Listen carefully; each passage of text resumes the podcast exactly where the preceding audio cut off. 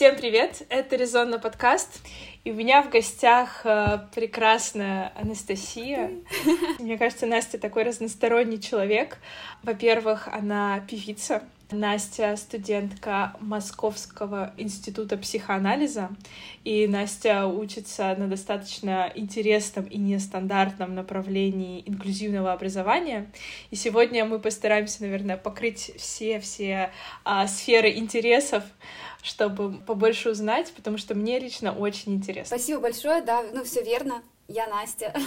Я, ну, пока не могу назвать себя певицей, но да, я вот э, углубилась в музыку последние полтора года и учусь на дефектолога, вот, параллельно пытаюсь разобраться со своей головой, со своей жизнью, в общем, копаюсь в этой жизни и как-то так.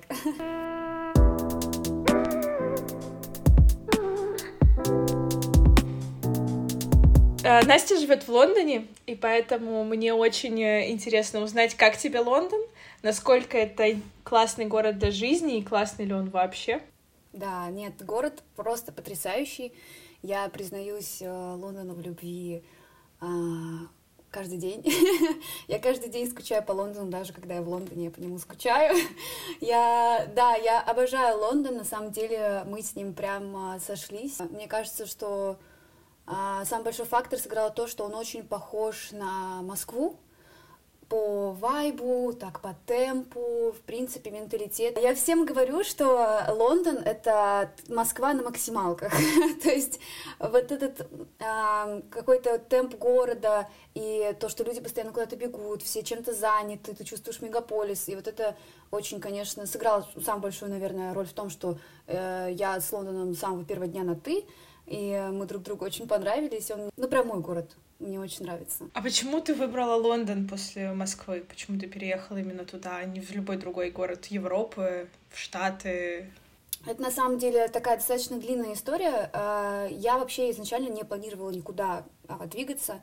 А, я думаю, мы об этом еще дальше поговорим. Но я планировала вообще поступать на хирурга в Москве, и вся моя жизнь, ну, в моей голове э, строилась так, что я учусь на хирурга в Москве, я врач, я в Москве. Ну да, я путешествую, но я никогда не планировала жить где-то за границей, и это никогда не входило в мои планы. Но э, я встретила своего молодого человека в девятом классе, и э, он говорил мне, что он будет уезжать в Америку и учиться в Нью-Йорке. Ну, прошел год, там прошло два, я думаю, ну, вроде все нормально, мы не собираемся расставаться, в общем, все хорошо. А, и я начала задумываться о том, что, ну вот, будет очень тяжело поддерживать отношения на расстоянии, и а, нужно думать, что делать.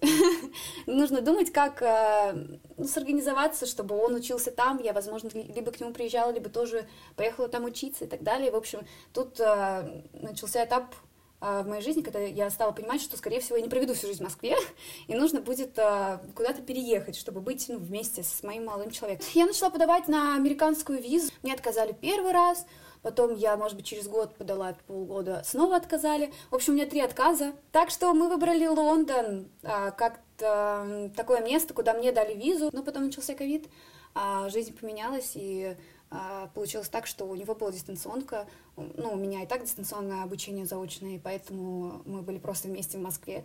Но последний уже год, вот да, он снова уехал в Америку, я пыталась с ним попасть на выпускной, но не получилось. В общем, Лондон — это такой safe space, где вы нашли какой-то выход из вашей long-distance relationship ситуации. Да. Да, и на самом деле очень большой плюс, что как раз, э, ну вот Лондон так совпал с моим каким-то темпом, мировоззрением и так далее. То есть просто он мы с ним, в общем, подружились с первого дня, это очень здорово. А я просто немного сомневаюсь, э, получилось ли, э, получилось бы у меня так с Америкой или нет.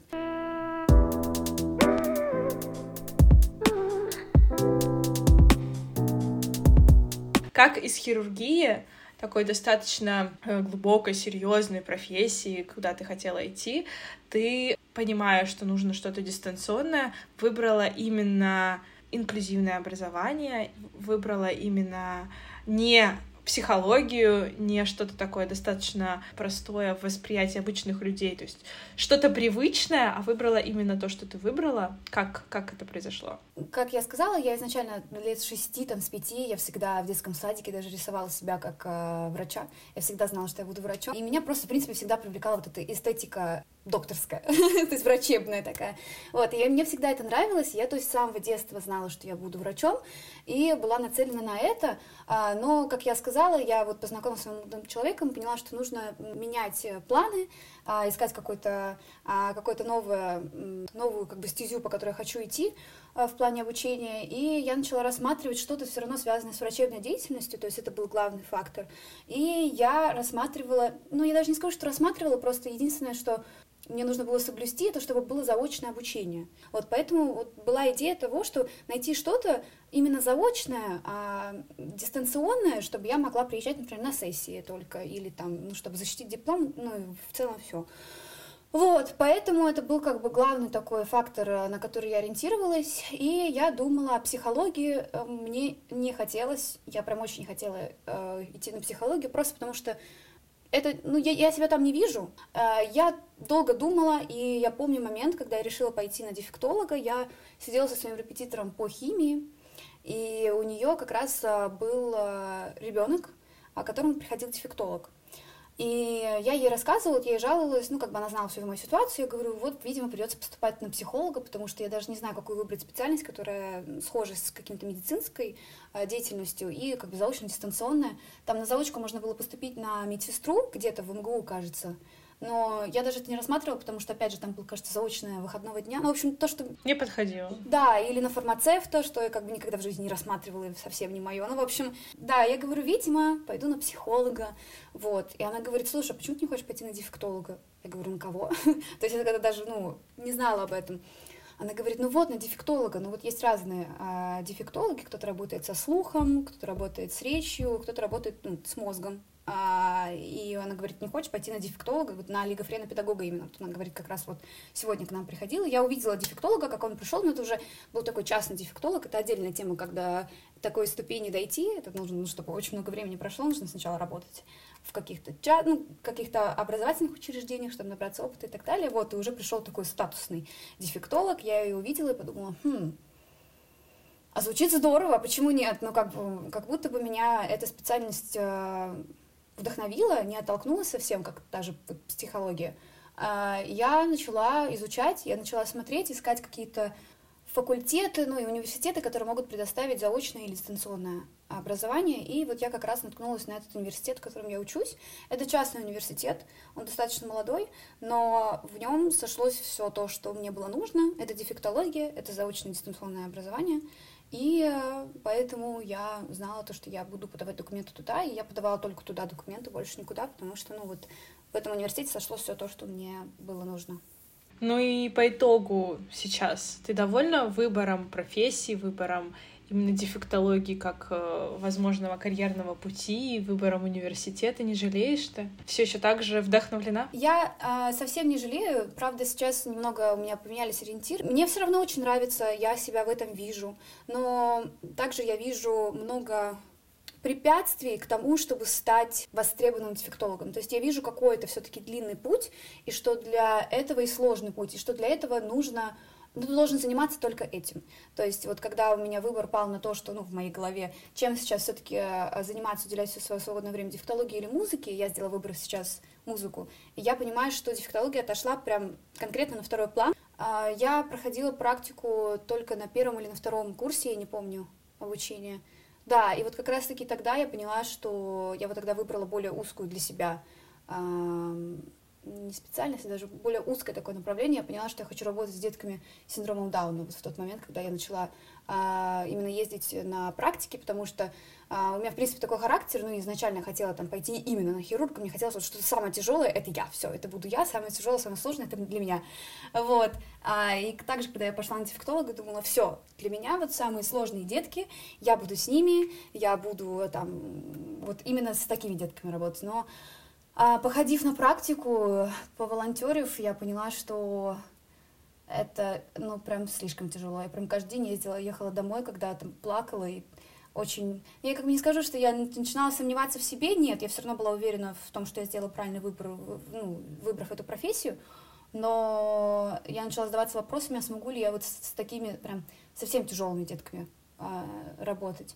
И э, ответив вот так, посидев, ответив себе, наверное, все-таки честно, уже не замыленными какими-то глазами, что я сильная, я смогу, я подумала, наверное, наверное, это будет слишком тяжело для меня, наверное, нет. И вот, конечно, а, этот момент был такой достаточно тяжелый, в первую очередь просто для себя признаться, что, ну, это нормально, это нормально как бы осознавать, что ты не способен на такое, что, ну, это, это нормально. не все, не все на это способны. Обучение на дефектолог такое обучение.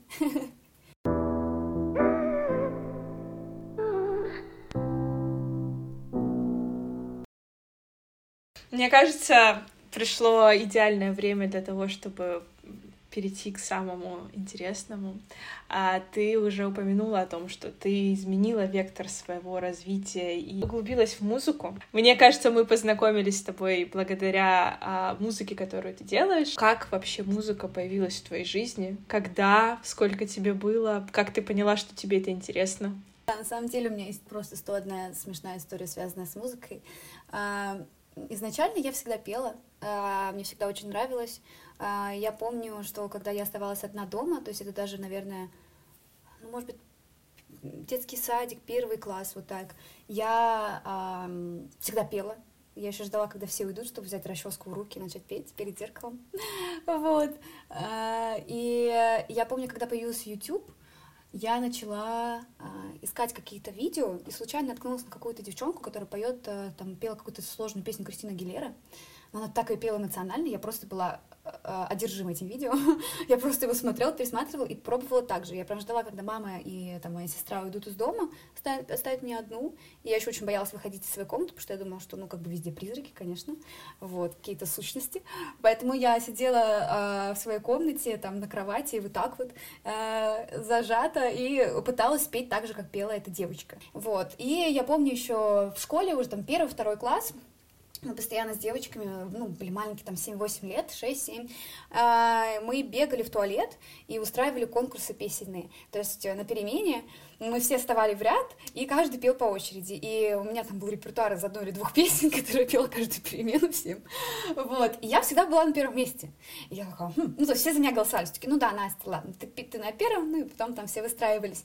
Я думаю, хм, кажется, у меня получается. Вот. Э, и так я в какой-то момент уже в третьем классе, то есть когда стала более осознанной, ну, потому что мне уже там было лет 10, и я поняла, что такое музыкальная школа, что можно обучаться вообще музыке, что я это хочу.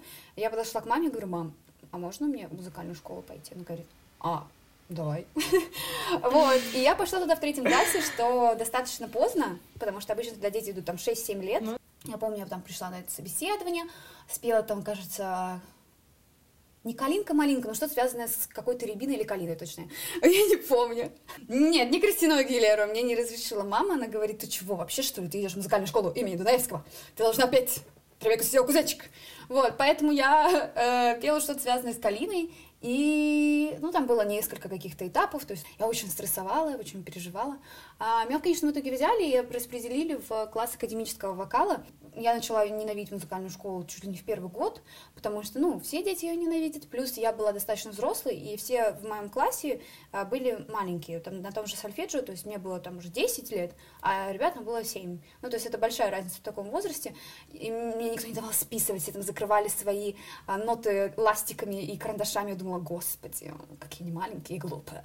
Вот, мне очень не нравилось а, там учиться, но все равно что-то внутри меня, ну, как бы говорила, оставайся, все, все нормально, ты должна закончить э, эту музыкальную школу. Тут я вообще узнала, что есть джазовый вокал. У нас был джазовый вокал, и думаю, почему я не на джазовом вокале всю эту жизнь училась, почему я ходила на академический. Вот, ну да, я начала понимать, что, во-первых, я не на джазовом вокале, а во-вторых, у меня нет фортепиано. И я не знала, что вообще у всех как бы должен быть общий, общий фортепиано. Но все равно, зная э, сольфеджио и так далее, я все равно могла играть на инструменте. Но, конечно, я не учила никакие произведения ни разу до этого момента и так далее. И я пошла на общее фортепиано, и вот я закончила там, три класса общего фортепиано, получается, и я все равно закончила на академическом, академический класс вокала, потому что я очень любила свою преподавательницу, и, конечно, я не хотела от нее уходить просто для того, чтобы там ходить на джазовый вокал, потому что я и так, думаю, сама с собой занималась не тем, что я делала в музыкальной школе, вот, и моя учительница, конечно, это слышала, она всегда говорила, Ася, какие песни ты дома поешь? Я говорю, я пою в траве, сидел кузнечик, я его репетирую каждый день. Она говорит, ну я же слышу, что ты другие песни поешь. А, поэтому, да, мне не давали каких-то больших произведений, там, Ава Мария, я ни разу до нее не дошла. А у меня это было все-таки более к джазу. В общем, такая поп-версия академического вокала.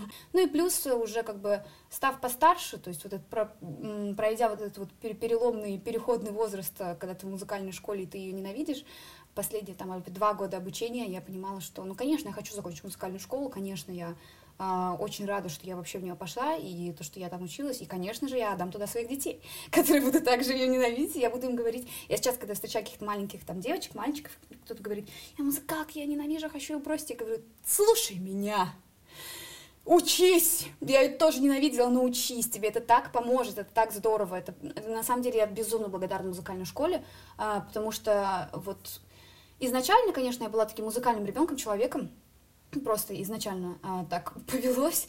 А, ну и плюс э, я понимаю, что музыкалка, она дала очень-очень-очень-очень много и в плане какой-то понимания, понимания теории, а, как минимум, и а, если уже более такой переходить какой-то spiritual, то это, конечно, как ты чувствуешь музыку, как ты ее воспринимаешь, то, что она тебе дарит такие эмоции, ты можешь понять, где кто что спел, где не допел, где, ну вот ты чувствуешь, все равно ты воспринимаешь музыку по-другому, и она через тебя проходит э, совершенно другом уровне, нежели чем человек, который совсем не учился в музыкальной школе. И даже если это там, ты учился только на академическом вокале, только там музыкальной литературой, ты был прилежным учеником, все равно даже такое образование, оно позволит тебе какие-то суперсовременные песни, там, мелодии а, воспринимать все равно по-другому. То есть ты все равно ты воспринимаешь как музыкант, и это очень-очень круто, просто даже как э, с человеческой точки зрения. То есть просто это еще один такой эмоциональный спектр, который ты можешь чувствовать и ну, я очень благодарна, что я закончила музыкальную школу. Плюс, конечно же, это осознание, понимание сольфеджио, которое мне очень помогает, э, в принципе, как уже сейчас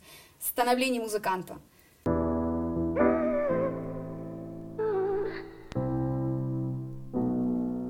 Как ты считаешь, э, вообще выступать на большой сцене, вообще выступать на сцене, а это тоже нужно с этим родиться? Или это что-то, чему ты можешь научиться получать удовольствие от выступления, а не просто нервничать. Потому что лично у меня в жизни было так, что каждое выступление это были очень большие переживания. Я выходила, я забывала все, что было выучено, фортепиано казалось мне очень большим и страшным. Никогда не получала удовольствия от этого, наоборот, только какие-то негативные эмоции, а поэтому какой-то страх сцены начал складываться. Вот э, как ты считаешь, а этому можно научиться или это тоже идет изнутри? Хм, мне кажется, что тут зависит от того, э, какую музыку ты поешь, что ты вообще делаешь. То есть, если мы говорим об уровне э, каких-то промежуточных экзаменов в музыкальной школе, я думаю, что это плюс-минус может как бы выполнить любой человек. Конечно, у всех будет присутствовать волнение в той или иной степени, однако это мог, может сделать любой человек. А если мы говорим, ну, как мне кажется, а если мы говорим о каких-то выступлениях а, в каком-то более камерном месте, то есть если там, может быть, в каком-то баре выступить, да, там спеть что-то, или у кого-то на день рождения спеть, где уже как бы больше людей, есть какие-то незнакомые люди. Мне кажется, это тоже плюс-минус может выполнить любой человек, потому что это не подразумевает каких-то а, сильных телодвижений, то есть там ты не танцуешь на большой сцене с какими-то танцорами, тебе нужно взять микрофон, да, ты будешь очень переживать. А, конечно, есть разные люди, у кого прям совсем это ну, не получится сделать просто с учетом того, ну, что голова немножко по-другому работает, и для них это прям совсем дикий-дикий-дикий стресс. Конечно, бывают такие а, люди, но мне кажется, если в совокупности брать, то, в принципе, э, это может сделать любой человек, не обязательно как бы родиться даже с каким-то голосом, чтобы просто выступить где-то, встать и как бы что-то там в микрофон напеть. А если мы говорим о какой-то прям профессиональной деятельности как большой артист, то с этим только, мне кажется, можно родиться. А, однако я уверена, что у всех э, есть переживания даже у тех же больших артистов. То есть, мне кажется, все зависит от человека. А, в принципе, можно родиться а, для большой сцены, А мне кажется, вот если на прям большом таком профессиональном уровне это рассматривать, то да, наверное, для большой сцены нужно именно родиться, потому что это совокупность очень многих факторов, которые должны в тебе быть. То около семи лет назад ты выступала перед целым-целым стадионом. Это, мне кажется, настолько большое скопление людей, что не волноваться невозможно. Как ты справлялась со своими эмоциями? Что ты вообще чувствовала? Какие у тебя сейчас воспоминания об этом дне? Как это проходило? Расскажи, пожалуйста. Э, да, но мне кажется, что я как раз-таки человек, который больше относится вот ко второй э, категории, которую я назвала. То есть, в принципе, мне кажется, что я с этим изначально родилась. То есть у меня не было э, боязни сильной сцены, мне наоборот хотелось выступать, мне хотелось петь, мне хотелось там читать стихи, писать что-то. Ну, то есть я была такой очень вовлеченной всегда вот э, в, так, в такие моменты.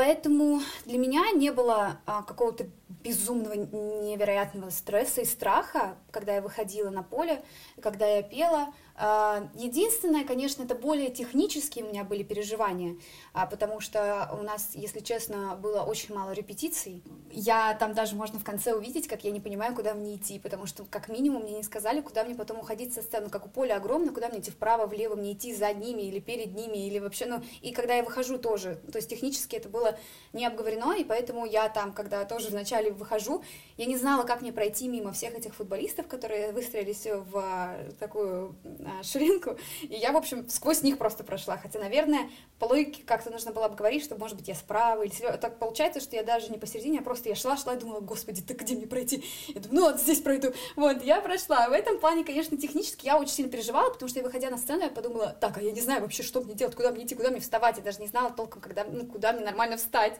И это как-то все было очень а, а, импровизировано в момент.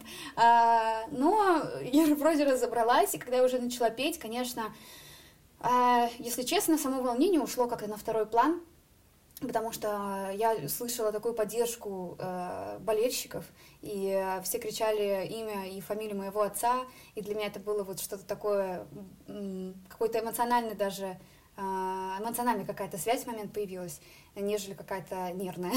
Вот, поэтому я, наоборот, очень прониклась в этот момент. И, конечно, если быть честной, э, там, может быть, минуту я проникалась в этот момент, мне очень понравилось, но последние, может быть, там 30 секунд гимна, и я, я думала так, а как мне уходить отсюда? Даже было очень неловко в конце. Я уже там кое-как ушла, и мне мама сказала, что я буду тебя ждать здесь, там, в определенном месте. Там рядом с, гример, с гримеркой где-то. И я пошла, и я вижу, что мамы нет. Я думаю, господи, ну мама, куда убежала-то? А я, ну, такая вся нарядная, дико, то есть я в платье, у меня очень-очень сильный макияж, мне тогда было 14 лет, когда я пела, а мне на вид там 20 минимум. Вот, у меня сильный макияж, но я прям сильно нарядная, прям такое платье, как у греческой богини, такое красивое, большое достаточно. Ну, в общем, я просто э, хожу и понимаю, что мамы нет. И я не знаю, куда мне идти. Везде футболисты, везде пресса. Ну, в общем, очень большое было, огромное мероприятие. Думаю, что мне делать? Мама обещала здесь быть, ее нет. Я думаю, это будет очень неловко, но мне придется пойти на трибуны. И я, в общем, в таком наряде, знаешь, выхожу, а там моя сестра, я знала, что там Катя, моя сестра, сидит. Я как бы, чтобы, ну, хоть как-то найтись и понимать, что я где, куда мне идти переодеваться или еще что-то, а, я захожу на трибуну, там мне все хлопают. Это было просто неловко, потому что, ну, я как бы, я, знаешь, такая в платье зашла на трибуну, такая, да, здравствуйте.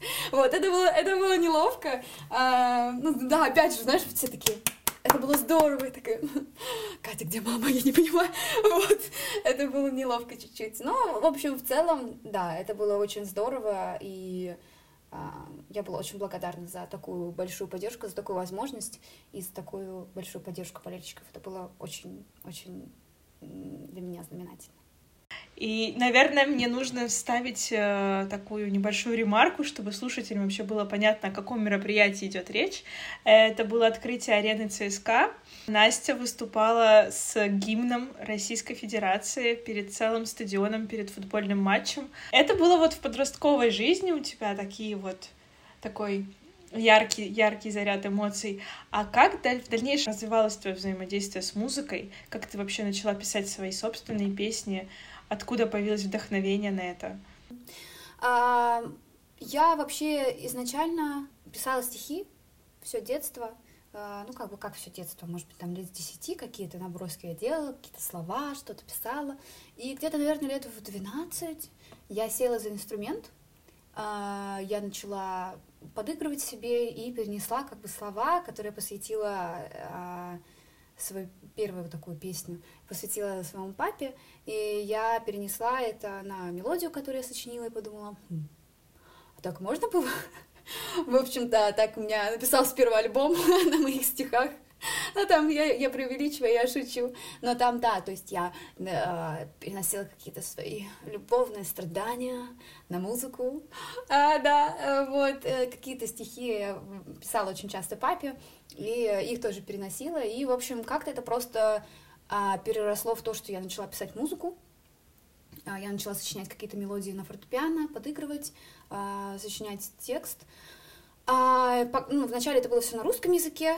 А, я писала, потом я начала а, находить на YouTube какие-то разные, это называется тайбит, то есть ты, например, пишешь тайбит Ланглерей, например, и тебе высвечивается 151 тысяча видео, а, где есть какие-то наброски там, а, может быть, из гитары, из барабанами, и электронные какие-то а фишечки есть, где просто акустическая, например, гитара или еще что-то, в общем, в стиле а-ля Лан Дель Рей. Ты можешь так написать любого артиста или просто написать там а, бесплатный бит, я не знаю, ну, в общем, что-то такое, и тебе высвечиваются какие-то биты, а, какие-то инструменталы, на которые ты можешь накидывать как бы свою музыку и песни. И с учетом того, что у меня не было тогда а, возможности, способности сесть за гитару и накидать себе целую песню, или там за барабаны, все это соединить и так далее, я пользовалась этими type-beat, и это мне позволило ну, как бы расширить свое какое-то музыкальный репертуар, свой собственный, а, и кругозор тоже музыкальный,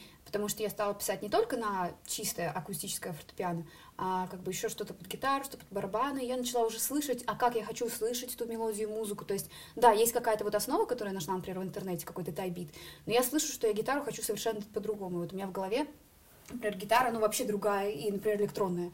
И я беру как за основу этот iBeat, а потом, ну, вот это как-то потихоньку начало перерастать в то, что я начала как-то пользоваться, пытаться пользоваться каким-то а-ля гараж-бендом, в котором я накидывала какую-то начальную музыку, потом что-то там электронно делалось, пыталась, потом я купила себе такой пэд, на котором я накидывала сама какие-то биты, а потом я понимала, что, конечно, я не могу взять электронную гитару и просто сделать то, что у меня в голове, и это большая проблема, на самом деле, с которой сейчас сталкиваюсь, я понимаю, что есть очень-очень много а, моментов, когда у меня в голове просто ну, по моему мнению, супер звучит, все круто очень звучит, например, электронная гитара, она так круто звучит на голове, но я не могу ее взять и перенести, или барабаны, они так классно звучат у меня в голове, я не могу это физически делать, и для этого мне нужно ходить людей, находить людей, которые мне подходят по какому-то видению музыки и так далее, которые поймут, что, например, если я говорю ту ту ту ту ты то нужно сделать ту ту ту ты ты а не ту-ту-ту. Ну, то есть, такие вещи, которые очень... Да, и это бывает тяжело найти таких людей, поэтому вот это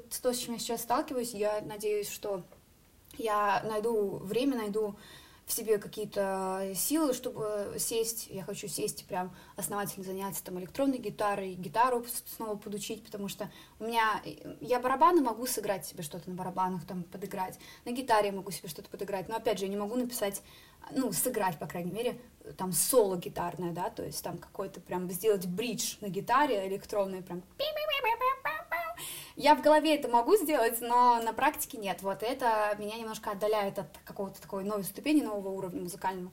Поэтому надеюсь, что я смогу прям в это себя посвятить, надеюсь, в следующем году, чтобы прям уже более законченные треки делать самостоятельно, потому что сейчас я прибегаю к помощи сторонних людей, потому что вот опять же, я накидываю что-то, у меня есть идея, у меня есть в голове, я прихожу к людям, мы с ними это обсуждаем, я говорю, вот хочу вот так, вот так, вот так, вот так. Ну и плюс, если человек не подходит по какому-то своему видению, от себя тоже добавляет. И поэтому вот как-то так получается, но хотелось бы уже выйти на какую-то новую ступень, новый уровень, чтобы э, заканчивать, может быть, там не 50-60% песни самостоятельно, а там 80-90, чтобы уже в конечном итоге оставалось там только ее свести, а, mixing, mastering, ну это отдельные уже вещи, вот, которым тоже можно научиться, и надеюсь, как бы в какой-то момент прийти к тому, что, может быть, вообще полностью самостоятельно все делать, и все свои идеи в голове самостоятельно уметь переносить на гитару, на барабаны, и, в общем, на конечный а, результат такой. Вот, поэтому как-то так. А насколько важно вообще уметь делать все в процессе а, производства трека, если это так можно назвать?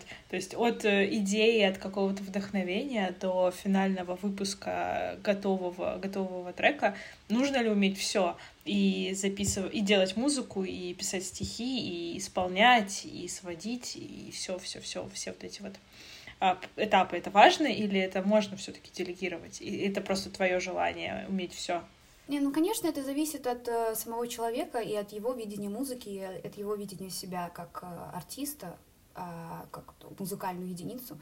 Э, зависит от э, также его способностей и так далее, от его бэкграунда, то есть э, там учился в музыкальной школе, не учился и так далее, это тоже большую роль играет.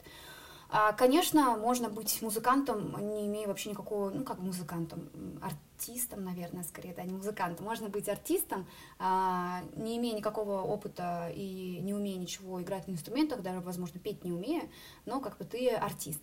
И мне кажется, можно многих вспомнить, кто как бы ничем толком не обладает из музыкальной, музыкальных способностей, но все равно является какими-то большими фигурами и артистами. Вот, а, а можно уметь все-все-все, быть музыкантом, но не быть артистом. То есть тут зависит от э, каких-то способностей человека. Я, у меня это чисто просто личное желание. Э, просто зная себя, я такой человек, что я вот постоянно стремлюсь к... Ну, не скажу, что к идеалу, это все очень относительно, а, ну, стремлюсь к какому-то идеалу в своей голове. То есть для меня музыкант — это тот, кто умеет делать то, то, то, то. А, естественно, если ко мне придет человек и скажет, а, я чуть-чуть играю на фортепиано, хорошо пою, но остального я не делаю, это в моих глазах его никак не понизит, как бы это точно такой же музыкант. Тут, мне кажется, все, конечно, идет от а, ну, от самого человека. У всех это разная какая-то... Разные отношения и разная степень того, как это люди воспринимают. То есть я воспринимаю в моей голове музыкант я по себе просто сужу. Как бы, то есть я для себя буду музыкантом, если я буду уметь делать то, то, то, то, то. Вот. Это чисто как бы мое такое просто. Мне кажется, это очень перекликается с твоей фразой в самом начале, что а, то, что самое сложное, это для тебя, когда ты говорила про хирургию. Ну, ну, ну да, у меня это много где проявляется, вот.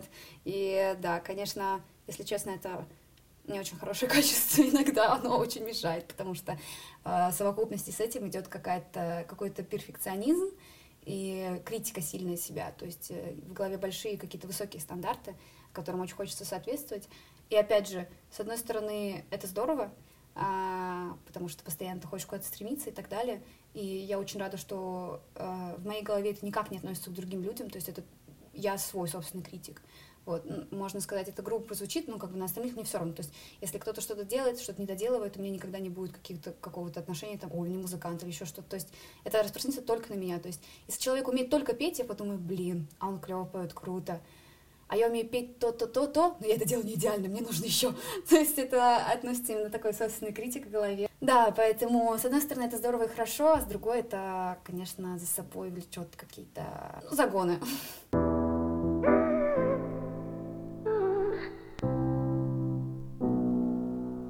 рассказывала в своем инстаграм как-то, что ты принимаешь участие в открытом микрофоне в Лондоне, ищешь сама эти площадки, ходишь активно, принимаешь участие, продвигаешь свое творчество.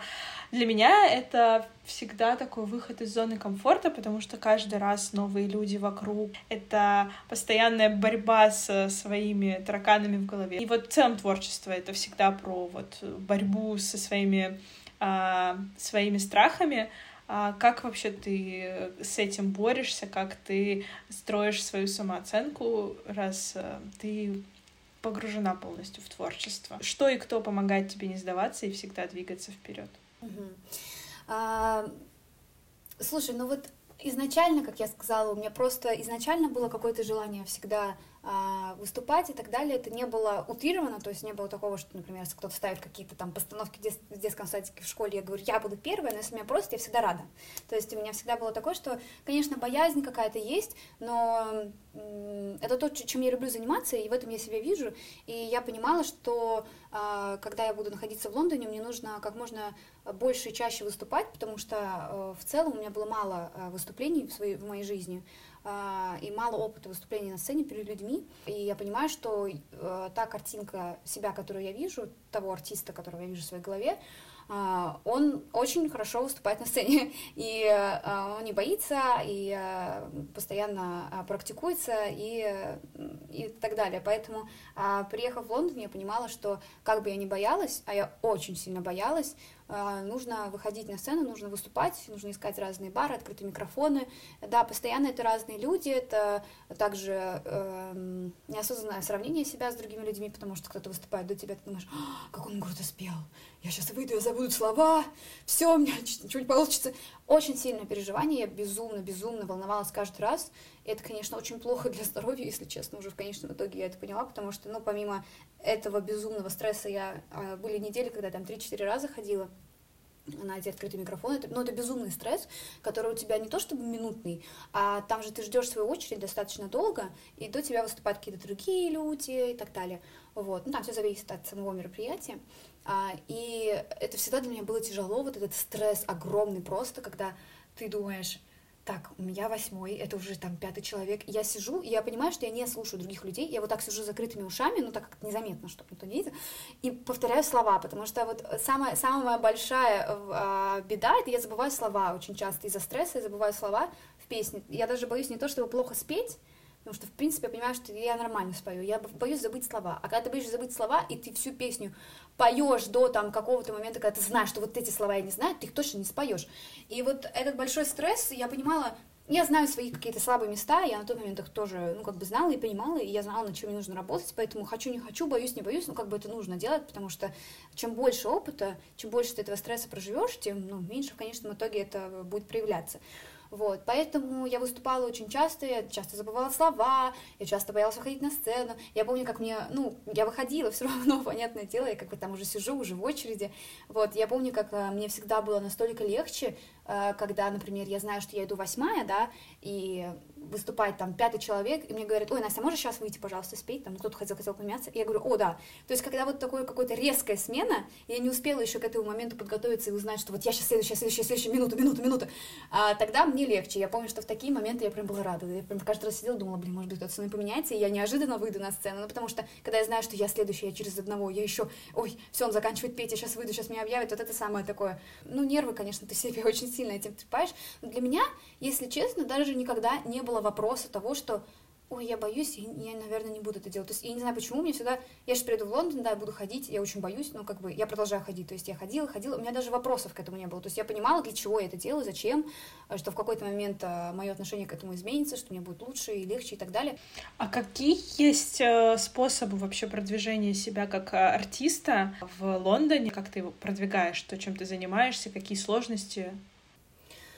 А, на самом деле очень очень тяжело, потому что, опять же, это одна из столиц мира, это одна из столиц э, музыкальной индустрии, и очень тяжело э, выделиться, очень тяжело показать себя, очень тяжело найти контакты какие-то, очень тяжело выйти на людей.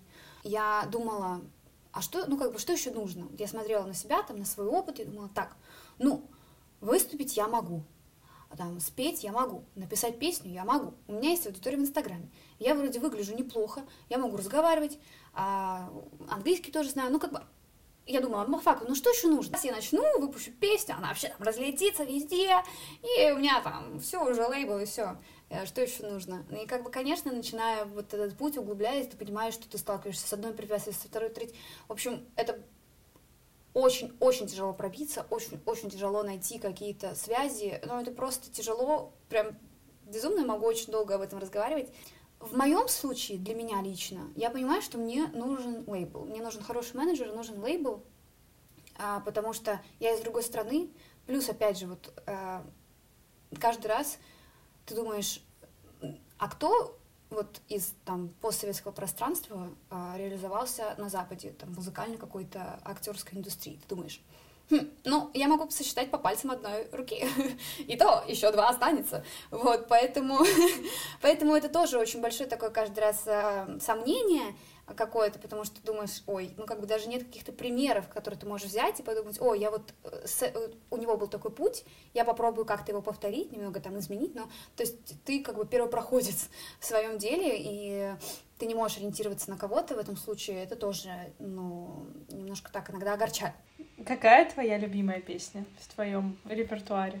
Ну, из тех, которые я выпустила, у меня их не так много, там три всего песни, четыре. Четыре, да. А, это последняя, мне она очень нравится. Maybe One Day она а, называется, потому что она... Я ждала, когда я ее выпущу, я, если честно, не планировала ее выпускать сейчас, потому что мне она очень нравится, я хотела ее оставить на тот период, когда у меня будут уже какие-то люди, ну, когда я буду понимать, для чего я это делаю, вот, и для кого. А, но первые две песни, которые выпускала, мне они тоже нравятся, то есть это такие работы, в которые я очень сильно вкладывалась, которые мне очень нравятся, но это не мои фавориты, в плане, я их выпускала э, как independent artist, это были мои первые выпущенные песни, я просто хотела понять, как это работает, то есть мне не хотелось свою первую песню выпускать с кучей-кучей каких-то лаж и проблем, то есть чтобы я выпустила какую-то плюс-минус проверочную песню, понимать вообще, что это такое, выпустить трек самостоятельно, вообще, что это значит, что нужно сделать. И как бы две первые песни у меня были, а, ну, я их выпускала с мыслями о том, что это как бы мои а пробные песни. Вот.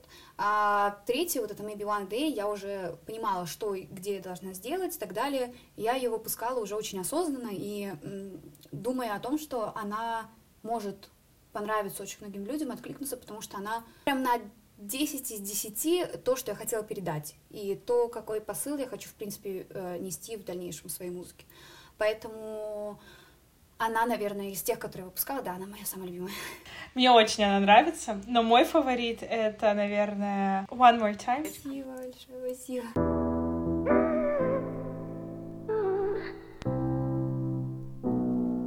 Ты относишься к своему творчеству как к работе, или все-таки как хобби.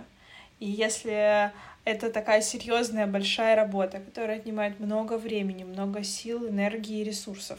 Ты уже даже упоминала, что ты выгораешь каждые два месяца, потому что, наверное, сложно видеть такую отдачу постоянную, чтобы понимать, для чего ты это делаешь. Плюс ты говоришь о том, что пока что нет стабильной какой-то аудитории у тебя. Как не выгореть? Откуда черпать вдохновение? Откуда ты черпаешь вдохновение?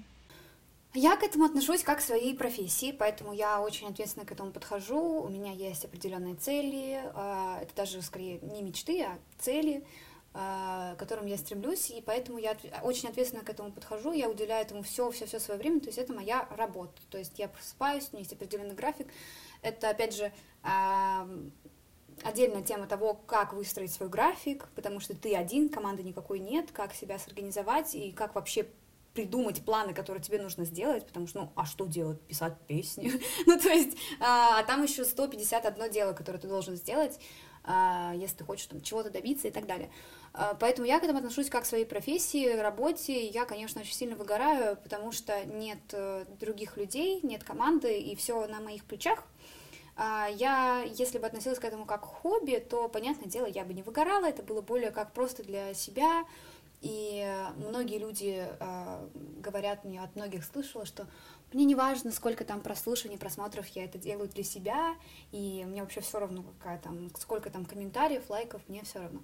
Мне кажется, что эти люди лукавят, потому что, во-первых, э, для творческого человека это архи важно быть услышанным, быть понятым, особенно для творческого человека, для каждого из нас, но особенно для творческого, чтобы его творчество приняли, чтобы там что-то написали. Это, конечно же, ну, очень важно. Плюс в моем случае, если ты к этому относишься как к профессии, ты не можешь думать, ну, мне все равно, сколько там прослушаний, просмотров, как бы я это делаю вот от души. Как, конечно, ты делаешь от души, но тебе нужны цифры, иначе ты просто не сможешь этим заниматься как своей работой и профессией, тебе нужно зарабатывать деньги, тебе нужно ну, как постоянно становиться лучше, постоянно на новые ступени какие-то выходить и так далее.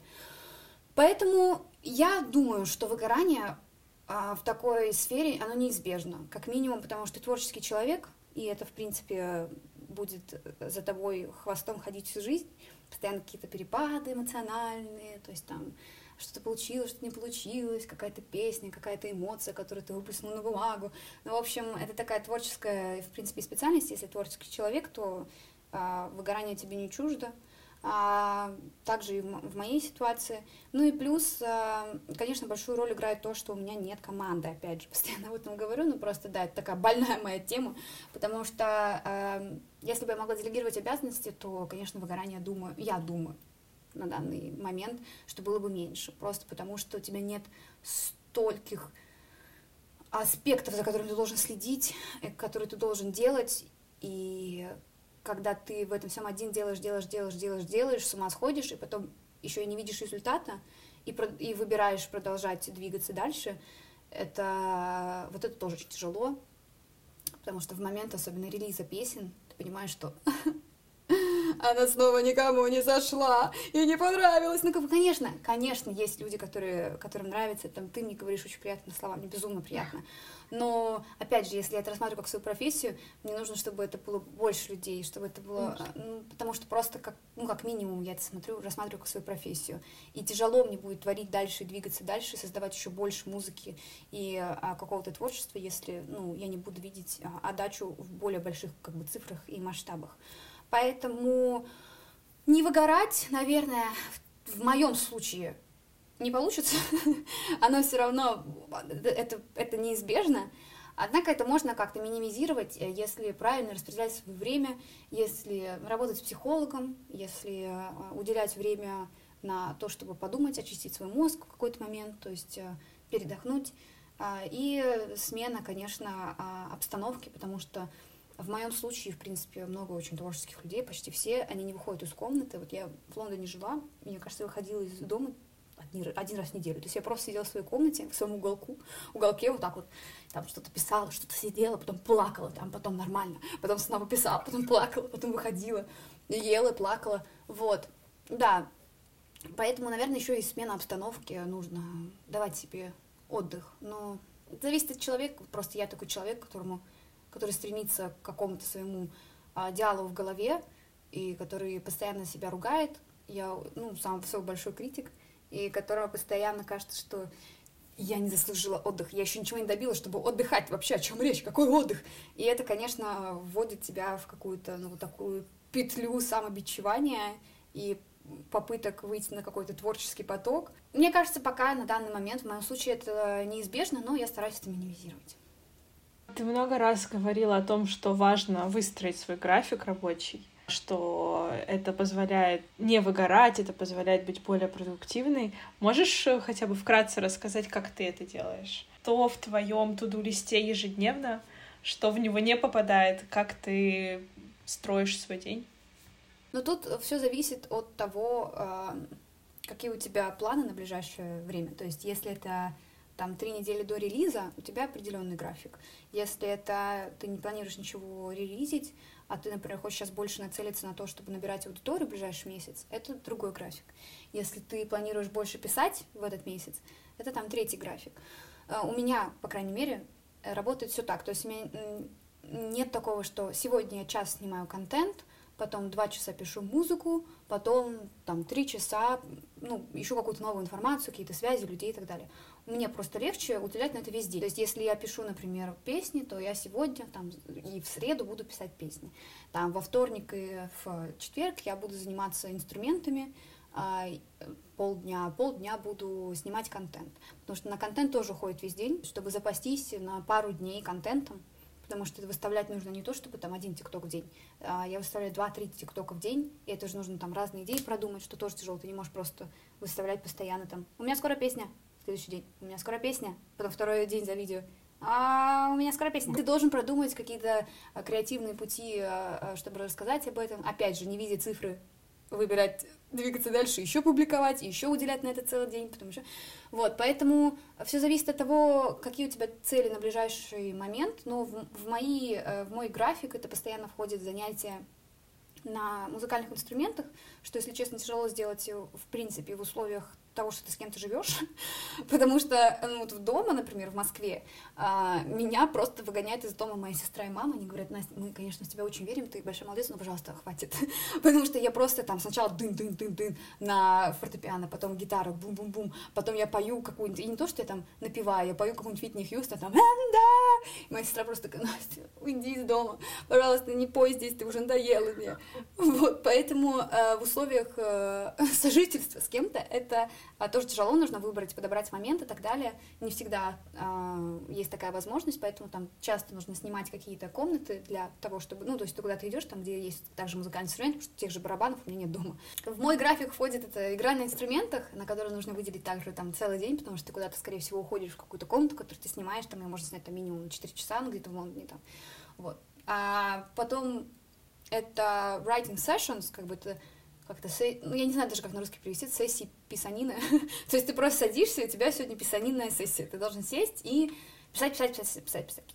А потом там а, контент-план построить, а, посмотреть там, может быть, одно-два интервью каких-то артистов, которые мне нравятся, или там каких-то саунд-продюсеров, которые мне нравятся, возможно, а, найти какие-то новые контакты, то есть сделать какой-то research в интернете по контактам, ну и также социальные сети, то есть нужно знать, что я выставляю там завтра, послезавтра, помимо ТикТока, в который я, в принципе, могу выставить даже что-то, так скажем, ну, кринжовое, и мне все равно, то Инстаграм я пытаюсь более вести так, так, фильтровать больше, что я делаю. Ну, в общем, много из чего состоит э, день, всегда по-разному, но вот стараюсь... Э, конечно, иногда бывают дни, когда ты просто сидишь, ты не можешь включиться в работу, а, я просто сижу там в ТикТоке, что у меня уже начинает просто болеть голова, и я себя просто в момент ненавижу, мне кажется, это всем знакомо, когда ты просто сидишь, там уже третий час идет, ты сидел в ТикТоке все три часа, и ты думаешь, все, это ужасно, я себя ненавижу, я ужасный человек, у меня ничего вообще, я вообще никто,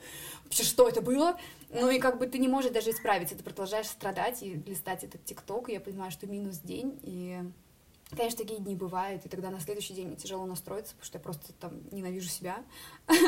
Вот, поэтому бывают разные дни, особенно когда ты занимаешься чем-то таким творческим, и ты сам должен организовывать свое время, свои, свои возможности. А это часто там чревато тем, что ты можешь просто в какой-то день ну, сломаться, там что-то не сделать, не доделать, там поругать себя, на следующий день вообще не включиться. Бывает, что несколько дней проходит в таком, что ты там ничего не делаешь, и а, ну, у меня это сопровождается руганью себя. То есть я просто не делаю, но я и не могу, потому что я уже там выгорела. И как уже на помощь приходит мой молодой человек и объясняет мне, что это нормально. Ты выгорела, знаешь, что такое выгореть? Говорю, нет, я просто не делаю ничего, это другое. Но я даже мне не лень, понимаешь, мне не лень. Я просто не делаю и ненавижу себя. В общем, да, такой круг порочный.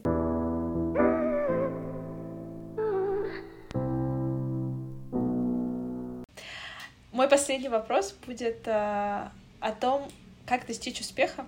Есть ли у тебя какие-то топ-5, может быть, топ-10, может быть, топ-3 э, советов, на чем нужно сконцентрироваться, на чем сфокусироваться, чтобы достичь успеха, что важно, на что нужно обратить внимание. В общем, что ты думаешь? Ну, наверное, сейчас скажу что-то такое банальное, потому что, наверное, первое — это просто выбрать то, что тебе нравится. И наверное, главный ориентир, как понять, что мне что-то доставляет удовольствие, это поймать себя на том, что ты можешь этим делом заниматься часами и как бы не замечать, что время проходит.